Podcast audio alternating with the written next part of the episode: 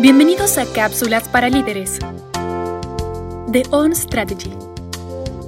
www.on-mediostrategy.com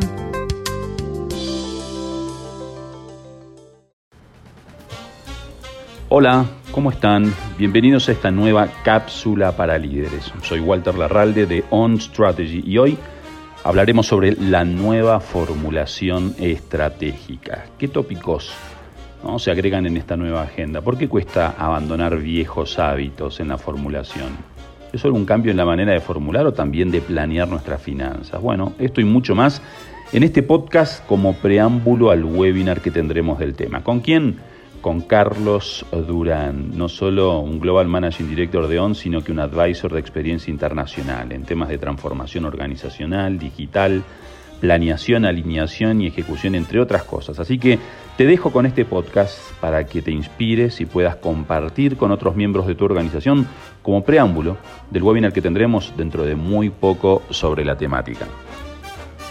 Hola, ¿cómo están todos? Bienvenidos a esta cápsula para líderes. Ya presentamos recién al orador y al tema, esto que es nueva formulación para una nueva era.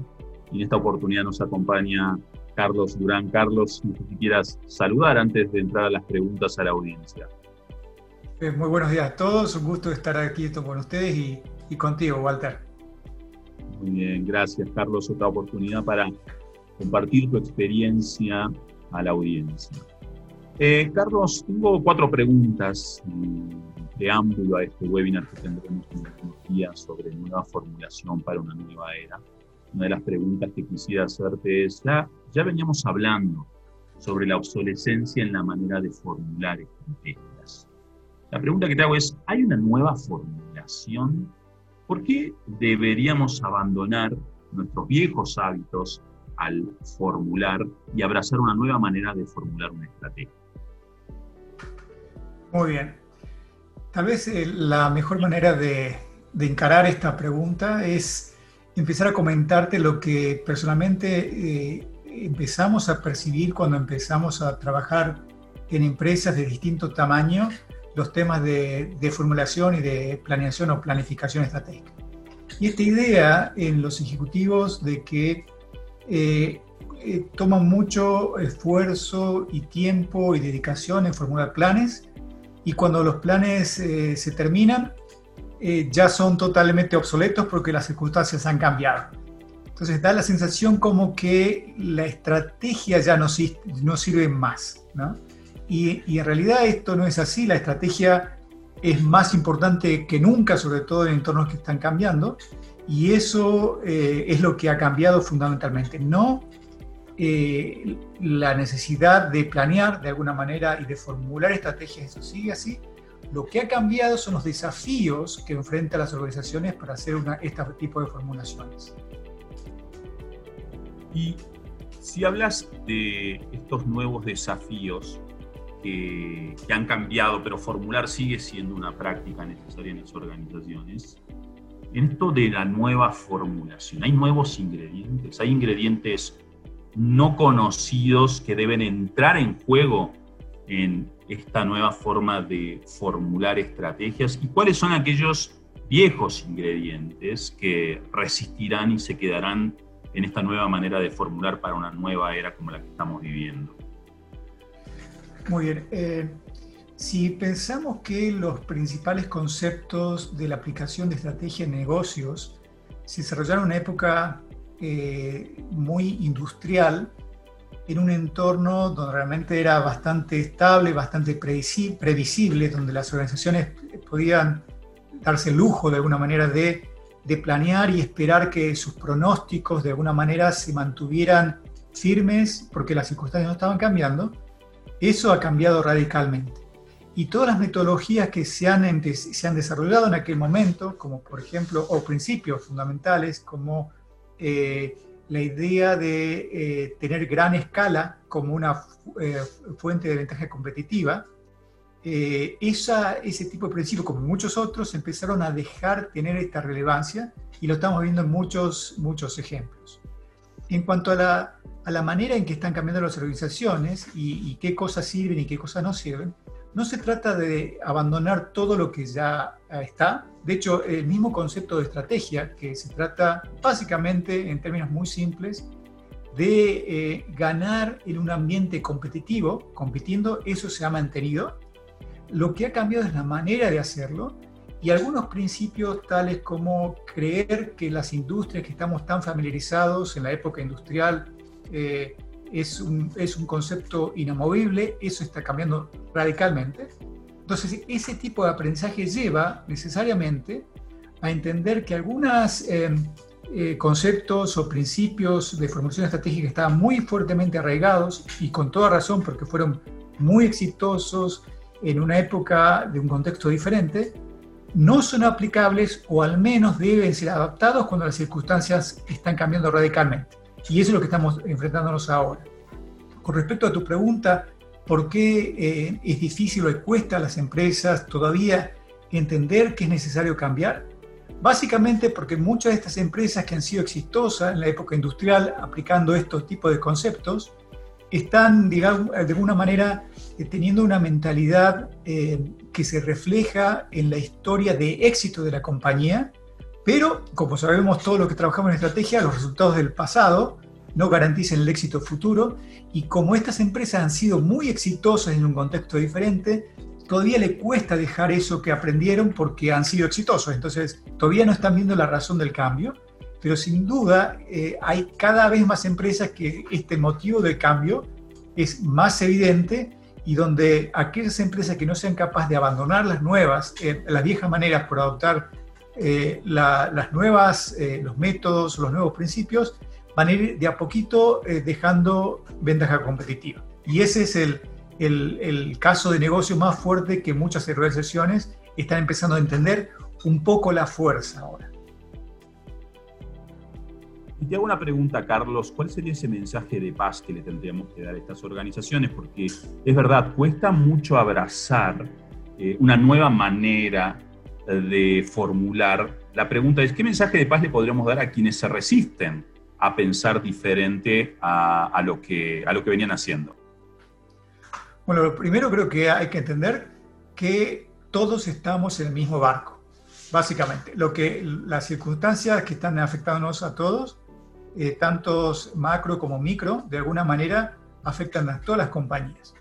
Lo cual todas las compañías y organizaciones están empezando a adaptarse a este nuevo entorno donde hay temas tan diversos como, por ejemplo, lo que hablamos, lo que pasó este año, que cambió e hizo obsoletas de la noche a la mañana casi todas las eh, estrategias organizacionales, como el, tema del coronavirus, y también eh, la, creciente importancia de las tecnologías en lo que son la entrega de productos y servicios, o la disponibilidad de datos como fuente de ventaja competitiva, o la idea de trabajar en colaboración con competidores que en el pasado se sentía como algo eh, imposible de realizar, como también como una fuente de ventaja competitiva, son todas eh, estas maneras que, eh, que tal vez, primero, entender que todos estamos en esto, y segundo, que la única manera de garantizar o, o de tratar de caminar hacia el éxito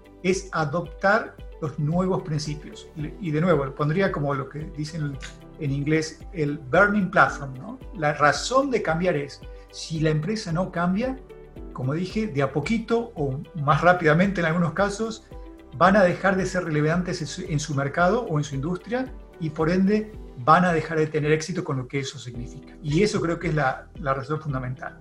Y lo segundo es que es un proceso de aprendizaje si bien los ciclos ahora de planeación estratégica son bastante diferentes y esta idea de tener una sola estrategia para toda la vida es como que va cambiando, incluso eh, una otra tendencia que se está viendo es que una, en una empresa puede, o en una organización coexisten distintos tipos de, estrategias de, acuerdo a la estrategia de negocios que haya elegido la, organización para competir. Este tipo de ideas como que eh, requieren un aprendizaje y un desarrollo desde la cabeza a todas las partes de la organización. Pero hay principios que se mantienen. Cuando uno planea una estrategia y la va a ejecutar, la ejecución sigue siendo una parte totalmente importante de la estrategia. Si uno tiene un plan y no lo a llevar a cabo, eh, no voy a conseguir el valor que estoy realizando. Eso no ha cambiado. Lo que cambió ahora, que hay que hacerlo rápidamente. Lo que tardamos meses ahora hay que hacerlo en cuestión de días. Eh, el CEO de Microsoft con esto de la pandemia dijo que en los últimos eh, cuatro meses vimos años de transformación en las organizaciones desde el punto de vista del uso de tecnología. ¿no?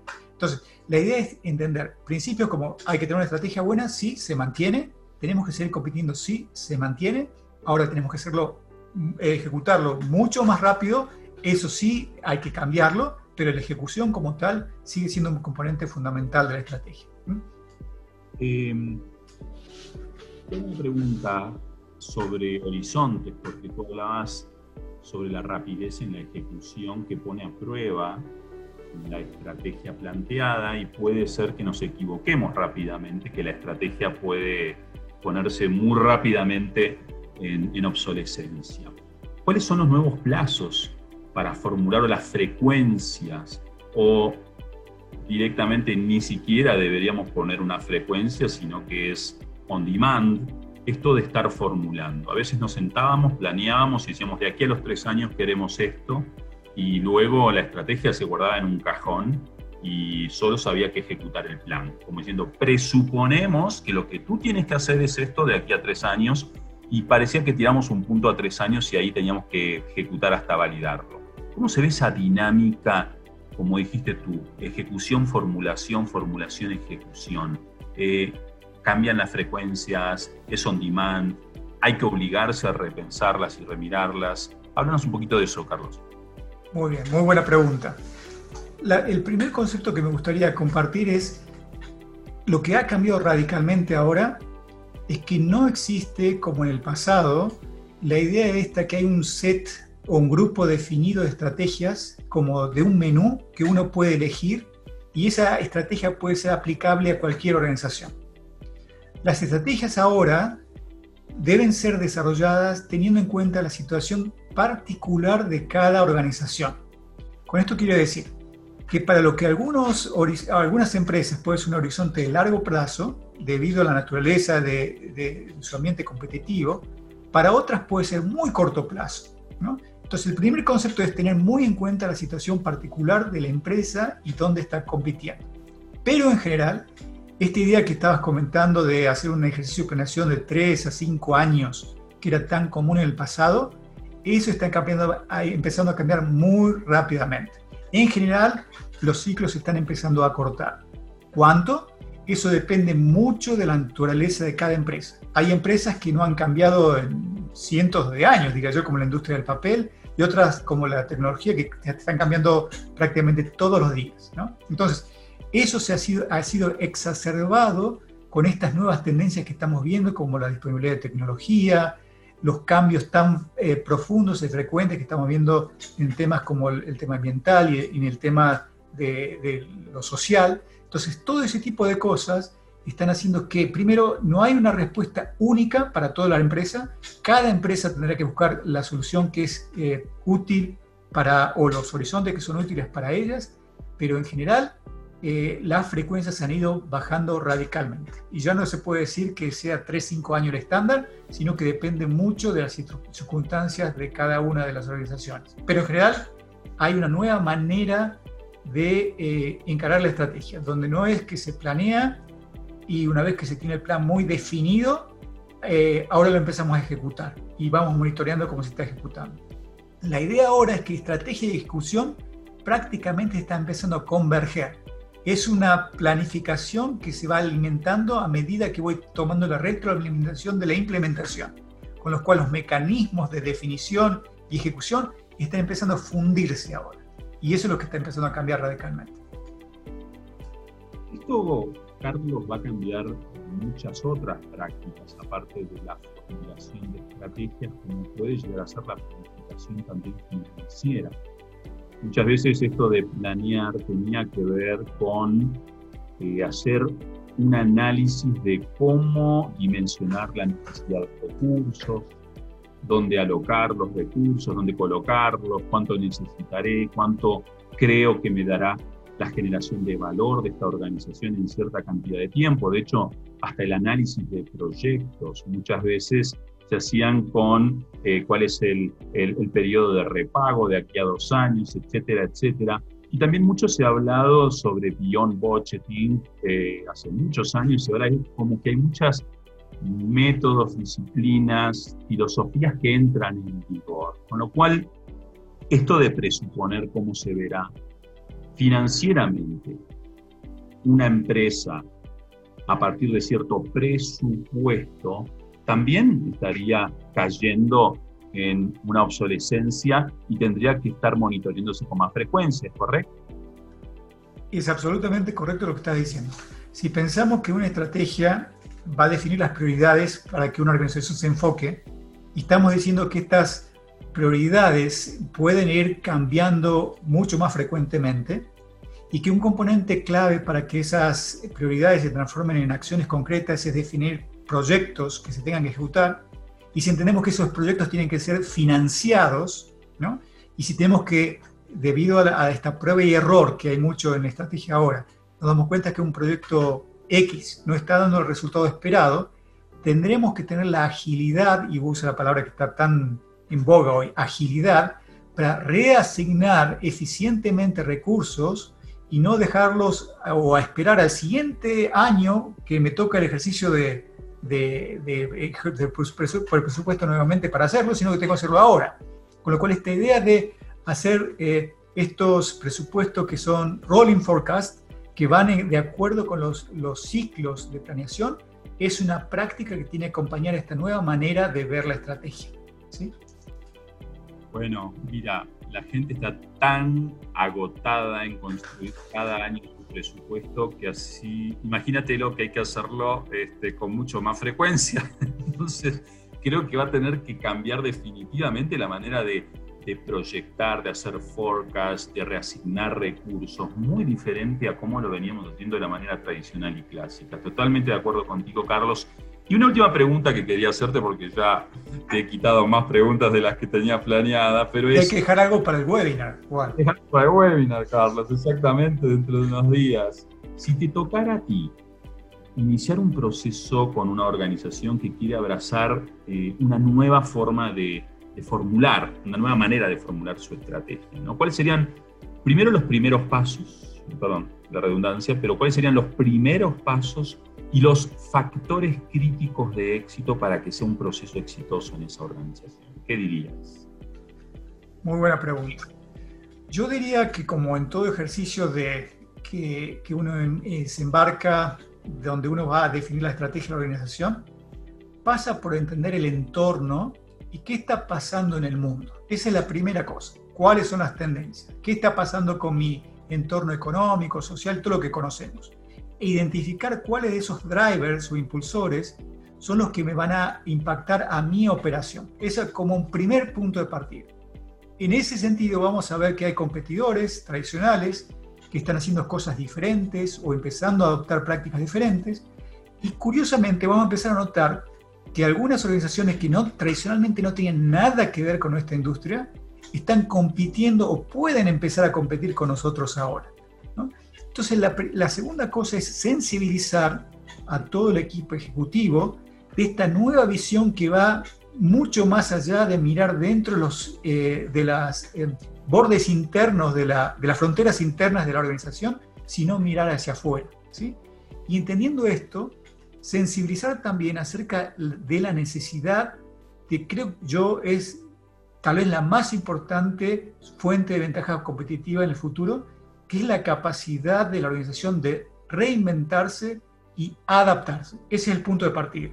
Sin esa idea, todo lo demás deja de tener sentido, porque como dijimos, este, este ambiente que nos exige cambiarnos y adaptarnos constantemente requiere de la organización ciertas habilidades como esta capacidad de ser flexible, adaptarse, probar y, y, intentar nuevamente de los errores, aprender de los errores, es una nueva manera de, gestionar la organización. Entonces, primero entender el caso de negocios, qué pasa, qué nos va a pasar si nos cambiamos y qué pasa o qué oportunidades nos perderíamos o podríamos tomar si adoptamos otra manera de trabajar. Básicamente, siempre pasa por el caso de negocios. ¿no? Uno no lo hace, o las organizaciones no lo hacen en general, en general sino tan, eh, realmente muy claramente vinculadas a una clara generación de valor, que en el término de organizaciones con fines de lucro pasa por una generación de valor económico y que ahora se suman también el tema de generación de valor, no solo económico, sino social y mental.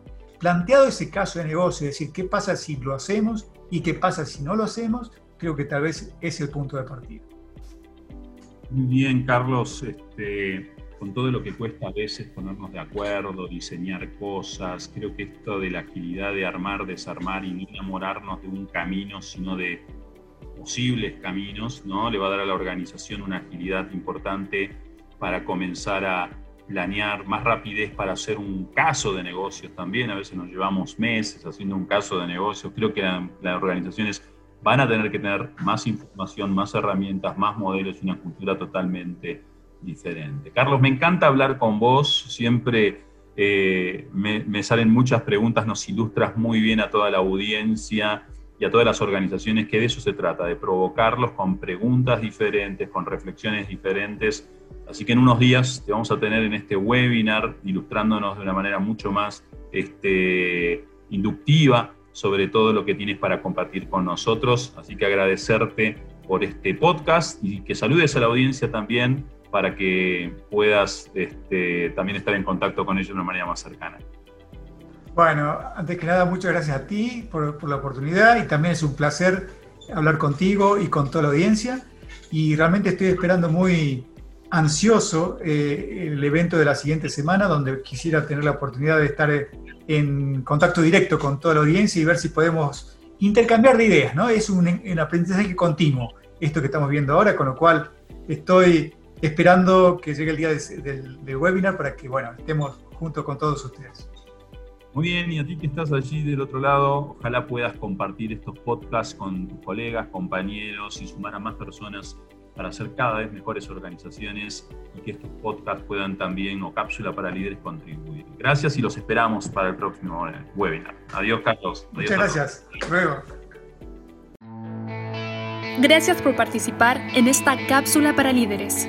Si quieres estar en contacto con On Strategy, puedes hacerlo escribiendo a info on-mediostrategy.com.